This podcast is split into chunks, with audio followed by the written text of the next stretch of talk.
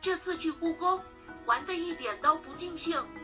攻略做的那么好，还对自己不满意呢？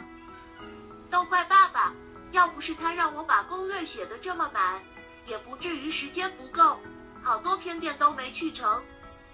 你怎么知道自己有好多想去的地方没去成的呢？攻略上不都写着在吗？对呀，不做攻略，你都不知道有这么多想去的地方，现在反而怪起我来了。那你先前怎么不提醒我，叫我少做点攻略呢？内容足够丰富，你才会对这次旅程充满期待嘛。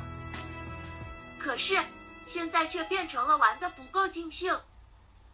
如果再给你一次机会去故宫，你会玩得更开心吗？真的吗？那我肯定会玩得很尽兴的。你瞧，不留下点遗憾，都不知道下次可以更好。计划是为了对未来有憧憬，总结是为了一次更比一次好。嗯，那下次还去吗？当然要去了，有价值的事情。只有反复去做，反复回味，才能深刻理解。不是每个人都能把经历变为经验的。